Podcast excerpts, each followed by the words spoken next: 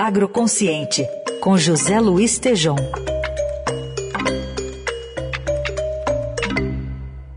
Oi, Tejom, bom dia. Bom dia, grande Heisen. Bom dia, ouvintes.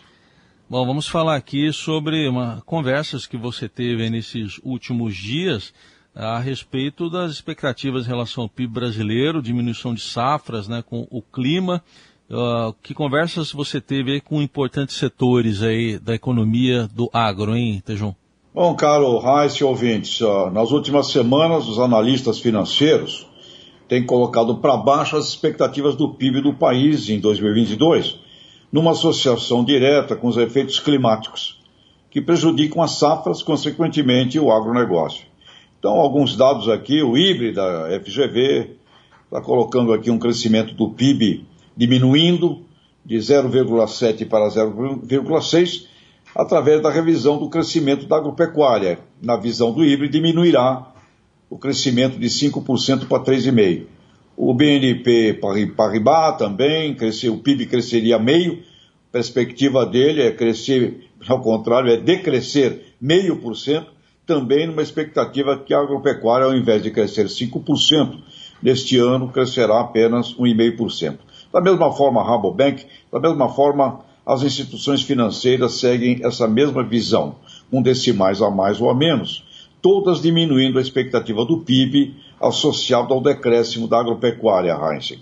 E o motivo está como a própria CNA, Confederação Nacional da Agricultura e Pecuária, se pronunciou agora em solicitação ao governo pedindo auxílio emergencial aos produtores que perderam safras por estiagem no sul, sudeste e centro-oeste e outros por enchentes em Minas Gerais e Bahia.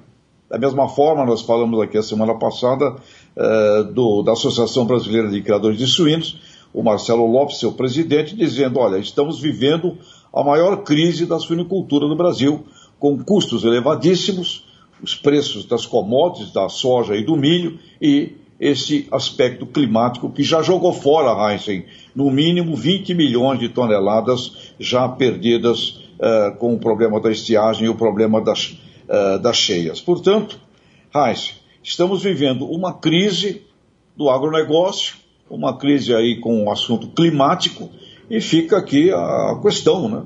A incerteza, ela é certa, e na agropecuária, no dentro da porteira, clima, taxa de dólar, assuntos internacionais, tudo isso sempre teve grande impacto. E nós estamos aí numa perspectiva muito preocupante, Heisen. E nós dependemos agora, para poder ter mais ou pouco, um pouco mais ou um pouco menos desse grão, que é fundamental para todo o setor da proteína animal. Conversei com o pessoal de aves, de ovos, da ração industrial, todo mundo com, mesmo, com a mesma preocupação. Dependemos dos próximos 90 dias, Heisen. É a safrinha uh, do centro-oeste, do oeste da Bahia, que pode dar uma melhor produção ou não. Portanto, caro Reis, estamos na mão de São Pedro. E isso, né, num mundo em que você acabou de mostrar aqui, aliás, o editorial do Estadão, o orçamento escasso, escassez de recursos, fica aí a questão. Haverá dinheiro do governo para salvar esses produtores ou não, né? Olha que encrenca, Raíssa. Muito bem, tá aí. José Luiz Tejon, que faz a coluna Agroconsciente às segundas, quartas e sextas aqui na Rádio Dourado. Obrigado, Tejon. Até quarta. Abraços, até.